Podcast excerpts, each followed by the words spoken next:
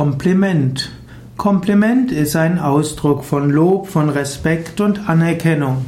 Kompliment ist eine freundliche Äußerung, eine schmeichelnde Äußerung, mit der man einen Menschen erfreuen will. Kompliment sind freundliche Worte.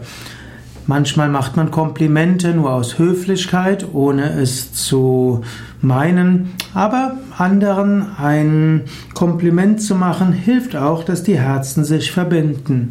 Es ist gut, anderen seine Anerkennung zu zeigen und es ist auch gut, anderen seine Wertschätzung auszudrücken. Wenn man selbst keine Komplimente bekommt, sollte das einen aber nicht weiter stören.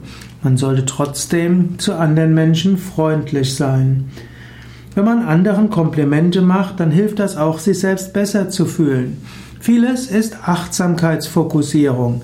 Wenn du ständig schaust, was andere Menschen für negative Eigenschaften haben, dann wird dich das auch prägen.